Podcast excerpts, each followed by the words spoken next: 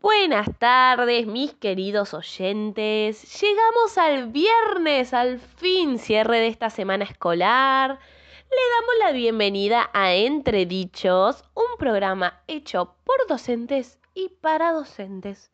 Y por supuesto, a cualquier interesado en conocer lo apasionante, desquiciante y sorpresiva vida de las y los educadores.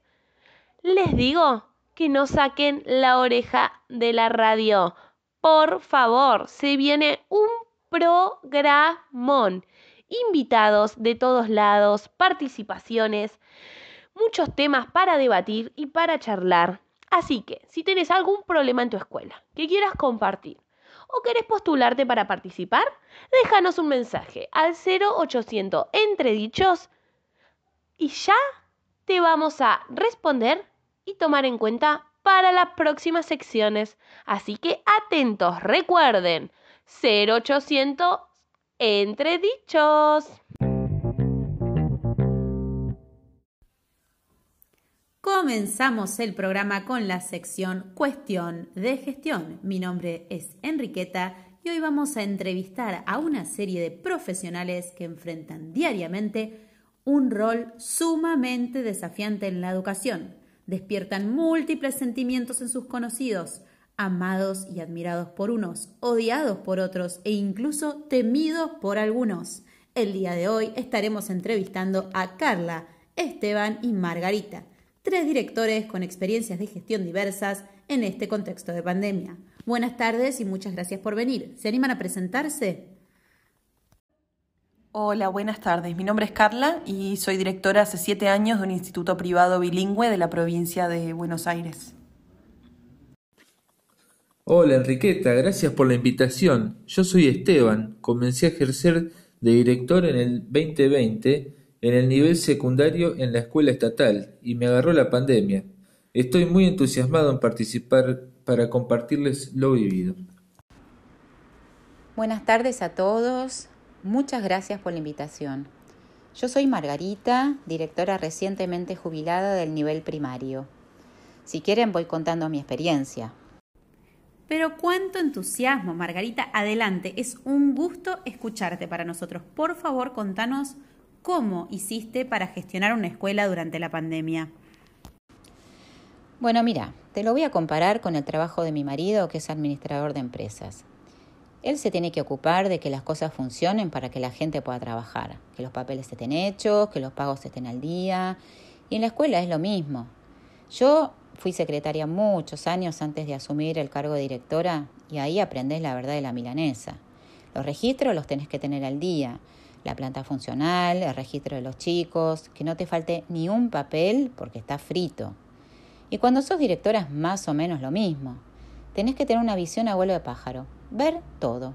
Que las maestras tengan el seguimiento de altas y bajas de alumnos, que cada engranaje funcione y enganche con el otro. Lo demás se arregla solo. La verdad es que la escuela es y forma parte de una gran estructura administrativa, además de lo pedagógico, obviamente. Pero lo que necesitas que funcione es la organización, que se requiere para operar, perdón, digo, para trabajar en forma funcional. Si querés pensar lo que nos pasó en pandemia, yo les pedí a mis maestras tener un Excel con todas las interacciones que tenían con sus alumnos, si les entregaban material, si se conectaban un Zoom. Y bueno, al principio me miraron mal, no les gustó, pero yo lo organicé así. Y si había alguno sin marcar, es decir, que no había interacción, ahí enseguida llamada o visita a la familia a ver qué pasaba. No se me perdió ni uno, ni una trayectoria discontinua. Así soy yo, yo soy una maquinita. Hay que saber administrar la tarea para que no se te pierdan los chicos. Y ahora que estoy jubilada extraño un poco eso. Pero bueno, estoy organizando mi propio emprendimiento de materiales escolares. Cualquier cosa, le dejo los datos. Pueden seguirme en tu mochila. Bueno, bueno, muchas gracias Margarita. Te vamos a seguir en las redes. Le pasamos entonces la palabra a Esteban. ¿Vos qué opinás, Esteban? ¿Qué nos podés contar? Y bueno, muy interesante, Margarita. La, verdad es que me parece demasiado personiano lo que decís, un poco utópico y demasiado funcional. Y bueno, no quisiera ser docente en tu escuela con tantas planillas. Tal vez es porque yo trabajo en secundaria, es diferente, las edades, los intereses, la motivación y las realidades. Yo era profe de historia antes de ser director y la verdad es que tenía muy buena relación con los chicos, pero realmente en la pandemia nos costó sostener las trayectorias. Y sí, es verdad que hubo deserción si comparas la matrícula del 2020 con la del 2021. Pero ¿qué le vas a hacer? Estamos en pandemia, viejo. Hay familias que perdieron familiares el año pasado, hay gente que tiene miedo y chicos que ignoran cualquier restricción y se juntan en donde pueden con sus amigos. Hubo pibes que largaron o que no te entregaban las cosas porque tenían que salir a laburar o ayudar a su familia. ¿Y qué les hace decir? si están ayudando a su familia. Uno entiende que hay realidades múltiples y complejas. A mí me parece que más allá de lo operativo, la escuela tiene que priorizar la contención, la socialización y la escucha. Realmente con los chicos de secundaria es como le fuimos encontrando la vuelta, y no siempre. Yo trato de ser democrático en la toma de decisiones, porque es lo que ayuda a los docentes a que se comprometan y sean parte, pero no es fácil sostener la escolaridad en la secundaria. ¿Sabes lo que es tener que escuchar a un docente que te cuenta que arma un Zoom de dudas y nadie se conecta? ¿O que los chicos tengan que escuchar una clase de profesores eh, que parezcan monólogos con la cámara apagada? Si se conectan, claro. No es fácil de ningún lado, pero bueno, en septiembre organizamos una competencia de educación física por Zoom con desafíos y los chicos hasta aprendían la cámara. Eso estuvo muy bueno y fue algo que salió de intercambios con ellos, de la escucha. Yo creo que fuimos construyendo estrategias y articulando mucho con las familias, estudiantes y docentes. Cada realidad es un mundo. Hay que tratar de ver todas las caras de la moneda y acompañar a cada caso. Qué interesante, Esteban, lo que compartís. Yo tengo chicos en secundaria y viví lo difícil que fue motivarlos, sobre todo hacia la segunda mitad del año. No daban más y nosotros tampoco. Obviamente cada uno de mis dos hijos vivió cosas diferentes, no se puede generalizar. Pero aprovechemos que nos queda un ratito para la última invitada. Contanos, Carla, ¿cómo fue en tu caso dirigir la escuela en pandemia? Creo que en nuestro caso una de las claves fue el tema de la conectividad. Prácticamente todas las familias de la comunidad cuentan con, una conexión estable a Internet y pueden tener más de un dispositivo para, para los chicos, porque hay que tener en cuenta que los papás necesitaban también su propio dispositivo para trabajar. ¿Quién pudiera? Es la realidad que nos tocó a nosotros y obviamente que la conexión a Internet ya te da acceso a un montón de cosas, pero esto no significa que no haya sido complicado, ¿no? Organizar horarios y desarrollar propuestas, cuidar los contenidos. Eh, había familias que pedían más estímulo, familias que pedían menos porque estaban desbordadas y las maestras ni hablar. Se habremos hecho de sucursal de terapia el año pasado, ¿no? Lo cierto es que si tengo que pensar qué nos mantuvo a flote, tengo que nombrar la pedagogía, las ganas de transmitir y construir el conocimiento. Los proyectos que iban pensando las docentes. Ellas son las profesionales de la educación, las que dominan el arte y la técnica de la pedagogía. Sí es cierto que hubo que priorizar aspectos de la currícula, pero fue seguir pensando en la enseñanza lo que nos permitió sostener el rol de la escuela. Las primeras semanas fueron las más difíciles, creo, y después nos fuimos acomodando y también capacitando en medios tecnológicos.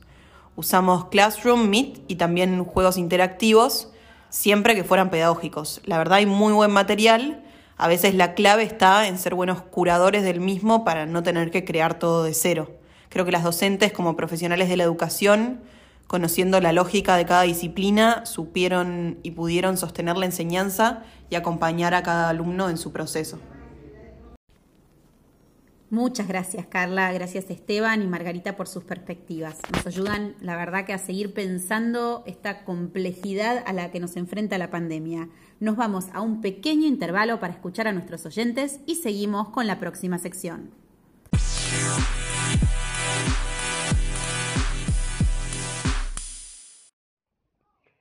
Hola colegas, muy bueno el programa. Bueno, quiero aprovechar este espacio para hacer mi catarsis. Soy maestra de nivel inicial y me ha pasado que trabajando en diferentes jardines de infantes, algunos directivos me han dicho, ay, No aparece, maestra jardinera, no sos tan tierna como se espera. ¿Qué? Y sí, al parecer hay solo un ideal de maestra, ¿eh? un solo perfil posible. Y esto incluye ser buena con las manualidades, tener una voz suave y dulce, tener mucha paciencia, estar con una sonrisa plena y hablar con diminutivos para todos. Hola papis, hola mamis. Bueno, pero en este combo también ocupa un rol central la canción. Y sí, al parecer las maestras jardineras que cantamos para todo, para guardar los juguetes, a guardar, a guardar cada cosa en su lugar, para salir o entrar de la sala, para encontrar el dueño pañuelito, para lavarnos las manos, para saludar a la bandera, para irnos a casa. Bueno, somos una especie de Blancanieves, felices y rodeadas de personitas pequeñas. Y bueno, ustedes me van a decir, ¿y qué pasa si no cantas? Bueno, ¿sabes qué? Te exigen que lo hagas. Me ha pasado, ¿eh? Díganme, ¿dónde está escrito que una maestra jardinera tiene que cantar todo el tiempo? Todo, para todo. Bueno, en fin, lo que quiero decirles a todos, y en especial a los directivos, aprendan a aceptar que cada docente es diferente, no hay un único perfil de maestra jardinera. Dejen de pedir cosas que no tienen sentido, mejor focalicen en evaluar la tarea pedagógica en cada sala. Miren que en este nivel hay mucha creatividad, pero también hay mucha copia de la revista Maestra Jardinera, ¿eh? se copia mucha receta vieja. Bueno, este es mi mensaje, en fin, les mando un beso grande, muy bueno el programa y lo sigo escuchando. Bueno, acá estamos con la segunda sección de esta radio Entredichos, de este programa. este segmento se llama La Sala de Maestros, donde vamos a poder escuchar cómo diferentes docentes de todo el país pueden eh, opinar acerca de un, mismo, de un mismo asunto de maneras diferentes. Y también vamos a abrir este segmento con una cuestión que nos toca a todos de cerca, y es cómo reaccionamos frente a las órdenes o reformas, como por ejemplo la reforma de la ley nacional o provincial allá por el 2013, cómo es que tomamos desde el arriba, que vendría a ser el gobierno, vendrían a ser los inspectores, los directivos, todos estos asuntos en nuestro lugar de docentes, en nuestro lugar desde el abajo, como dice Silvia Greenberg. También vamos a hablar sobre un tema que nos, que nos interesa a todos y que también eh, nos llega muy de cerca, que es la pandemia y la virtualidad. Vamos a escuchar a estos docentes que tienen diferentes opiniones. A ver. Y es complejo, porque la verdad que nunca se nos toma en cuenta como una parte esencial del proceso, una parte que necesita ser escuchada para poder tomar decisiones que nos incumban. Sí, además, por ejemplo, como pasa con esto de la pandemia y la ventilación cruzada, que nos tenemos que morir de frío, porque no se dan cuenta que también los chicos virtualmente aprenden y que nosotras seguimos trabajando, ¿eh? no es que no hay clases. Yo no sé qué vamos a hacer en invierno, pretenden que nos enfermemos, no sé. Exactamente. También hay que tener en cuenta que en esta virtualidad se ha ido dejando de lado la intimidad. El otro día la directora 12 de la noche me estaba llamando y ni te cuento los padres, que a las 2, 3 y 5 de la mañana te mandan a ver si hay clases. Bueno, es que es que sí, es muy importante esto que están diciendo, porque lo que pasa en sí son cosas que se pueden evitar pero al no tener en cuenta la perspectiva de los docentes, las condiciones laborales y todo lo que esto conlleva, toman decisiones que tal vez no concuerden tanto con la realidad que vivimos día a día. Por esto mismo, vamos a escuchar a Rosana, una docente española madrigueña.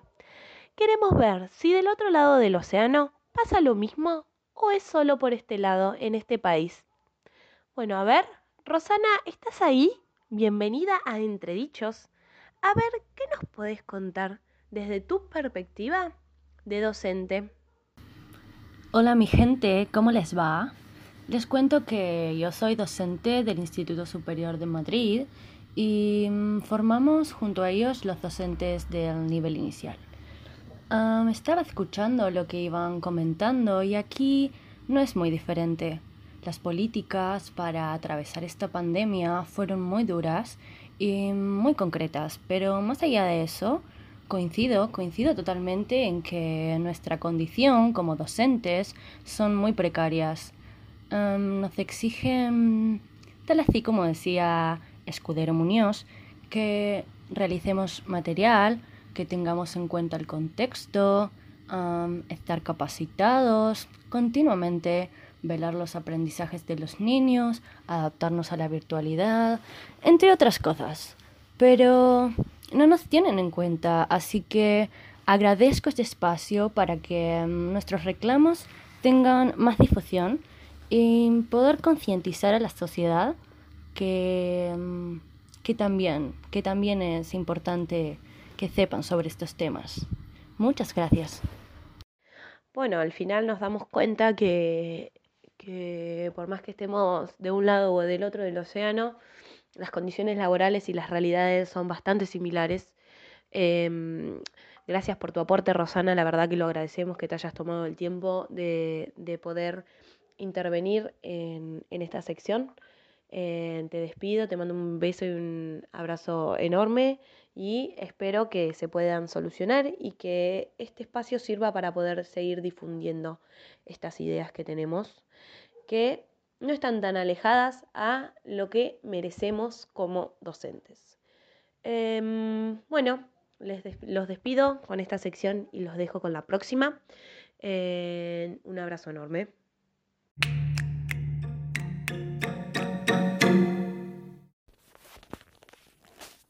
Usted cansado, agobiado? Su casilla de correos estalla de mails de papis y mamis. Su WhatsApp creció infinitamente en cantidad de contactos. Venga al Entredichos Spa, un lugar de relajación especialmente pensado para docentes. Sala de boxeo, tiro al blanco y cabina de catarsis. Aproveche el 10% de descuento con la cuenta DNI. ¡Lo esperamos!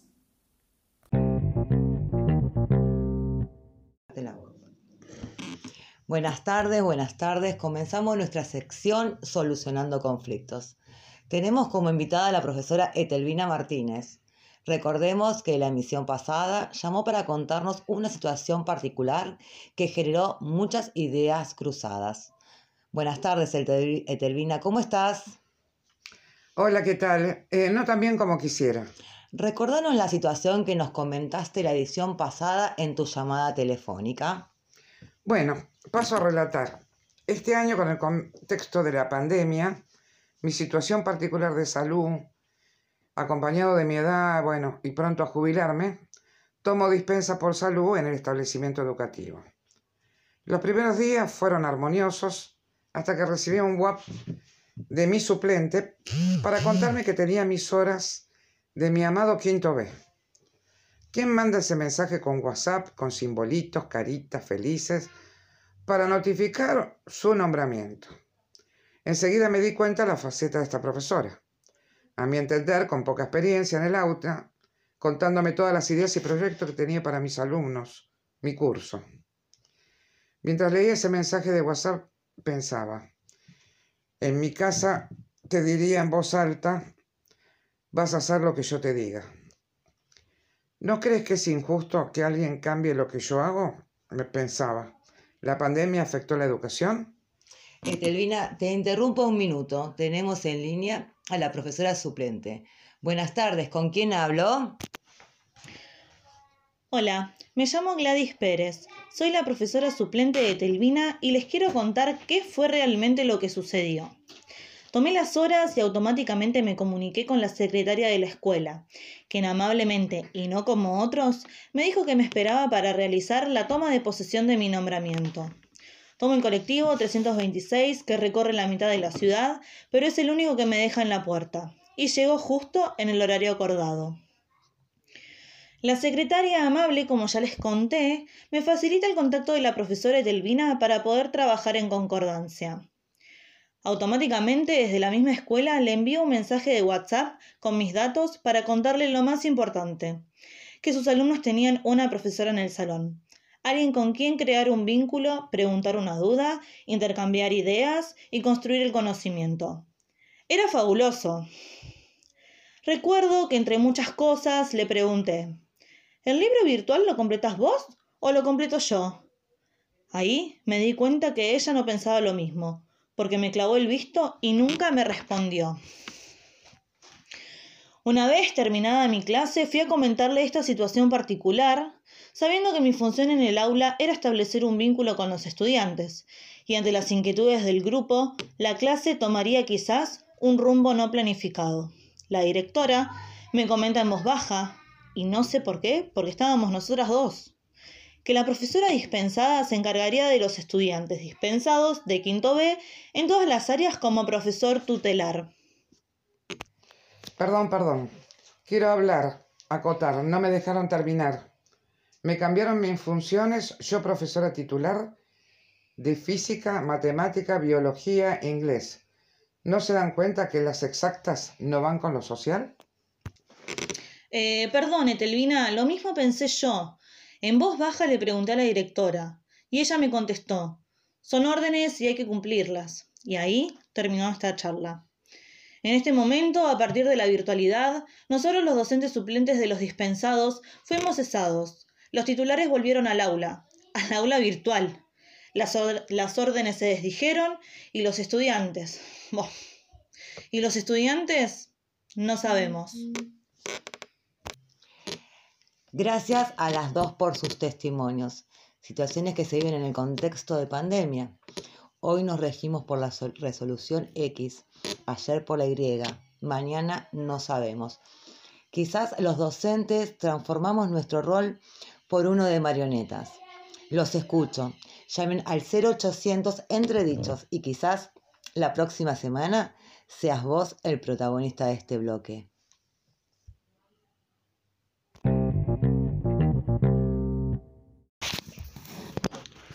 Después de este bloque tan intenso, los invito a reírnos juntos. Nos llamó Pedro Pablo Llanos y nos contó la siguiente anécdota de sus primeros pasos como profesor de historia en tiempos de pandemia. Buenas tardes, mi nombre es Pedro Pablo Llanos y les quiero contar mi historia.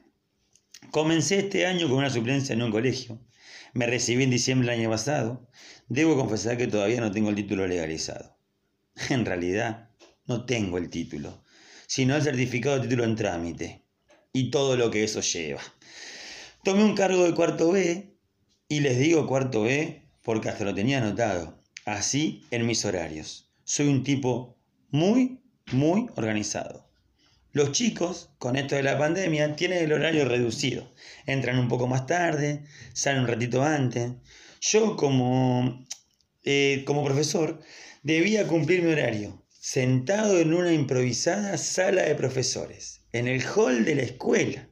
Y cuando digo improvisada, no les miento, ¿eh? Escritorios en forma de círculo para mantener el distanciamiento. Sentado, un día, esperando la hora de mis estudiantes para que llegaran a la escuela, me pongo a revisar mis clases de otros colegios, de otros cursos, muy concentrado, atento a lo que estoy haciendo. En un momento determinado se me acerca la directora, que pocas veces le vi la cara, y me dice, profe, tus alumnos están en el aula, ¿eh? Me mira y me dice, cuarto A. Yo con mi seguridad le contesto, soy profe de cuarto B. La directora me mira, seria, y se va rápidamente a la dirección. En eso me paro, casi corriendo olímpicamente y casi sin aire, Llego a la puerta del aula. Las caras eran conocidas. Yo era el profe de cuarto A.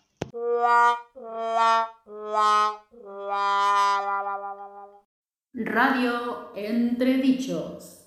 Muy buenos días queridos oyentes. Bienvenidos a una sección más de Es lo que hay.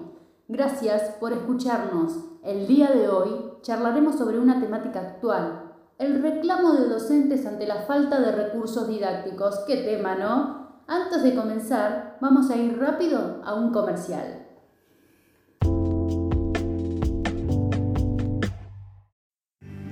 ¿Está usted cansado de que se corte internet, de tener que compartir la netbook para que se pueda sostener la escolaridad, de que no le den los tiempos para corregir y preparar los materiales para sus alumnos? Y bueno, no podemos ayudarlo. Usted se metió en este lío de ser docente, pero podemos escucharlo. Llame sin costo al 0800 Salud Mental para hacer su...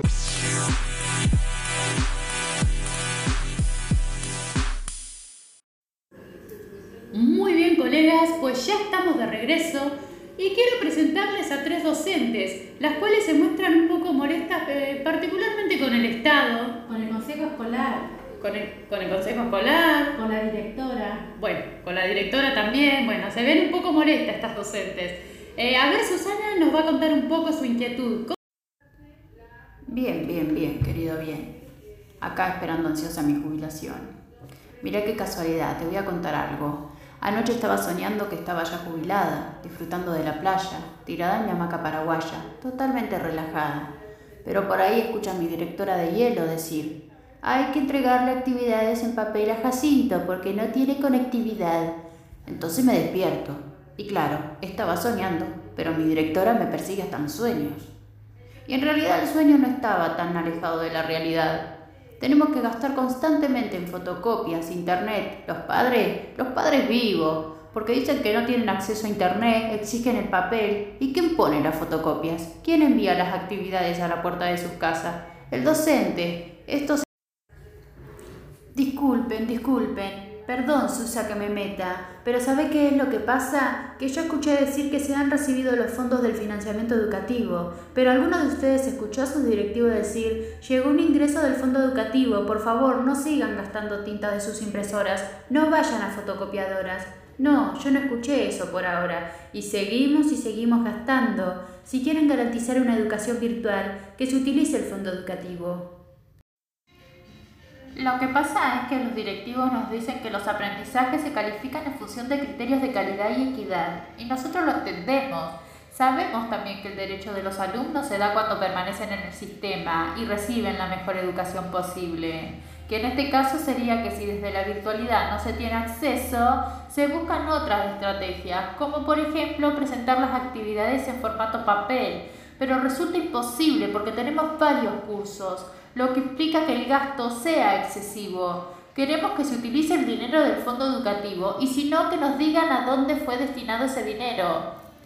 Mariana, encima la directora nos mandó el CBU de la escuela para que colaboremos con la cooperadora, porque dicen que los padres se niegan. Sí, y podés creer que ofrecí una alternativa para que los alumnos no tengan que resolver las actividades por Classroom o que la tengan que enviar a un email. Entonces les aclaré que aquellos que no se podían conectar vayan a retirar las actividades a la fotocopiadora Cervantes. Encima que voy y que está siempre lleno, hago la cola bajo la lluvia y después, bueno, después de más de media hora que logran atender, ¿puedes creer que nadie va a retirar las actividades? Y encima una mamá me escribe, ¿podría darles actividades a Juanito porque no está haciendo nada? Entonces le digo, señora, las actividades están en la fotocopiadora Cervantes. Y dice, ah, pero yo no tengo dinero para retirarlas. Y bueno, ¿qué termino haciendo? Mandando con la asistente social las actividades para que las puedan hacer. Y encima no las hacen, porque hasta el día de hoy sigo mandando el mismo mensaje. Hola fulanito, ¿cómo te está yendo? ¿Pudiste resolver algo de las actividades? Ya pasó la fecha de entrega, pero la podés entregar ahora igualmente. ¿Y qué recibo? Un visto, porque ni siquiera recibo un hola señor, no pude realizarla, disculpe. Es agotador real.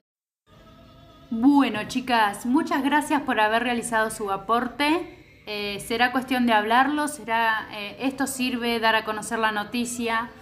Perdón, perdón, perdón que me meta, perdón. Pero quiero agregar que acá lo que falta es que la gestión educativa se dé de forma participativa, ¿sí? Y que todas las responsabilidades no caigan sobre el docente, porque estamos sobrecargados. Bueno, chicas, muchas gracias, muchas gracias. La verdad es que se entiende, se entiende lo que están planteando y espero que este reclamo sirva de algo. No hay dudas que los docentes son los que acompañan constantemente, contienen, son la cara visible de la escuela, aportan su saber, se capacitan permanentemente para mantenerse actualizados, para hacer frente a los desafíos que se presentan. Es por eso que resulta fundamental escuchar sus necesidades, ¿sí? Escuchemos, acompañemos porque sin los profesores la vida no tendría clase. Muchas gracias queridos oyentes por acompañarnos como siempre. Esto fue un programa más de Entre...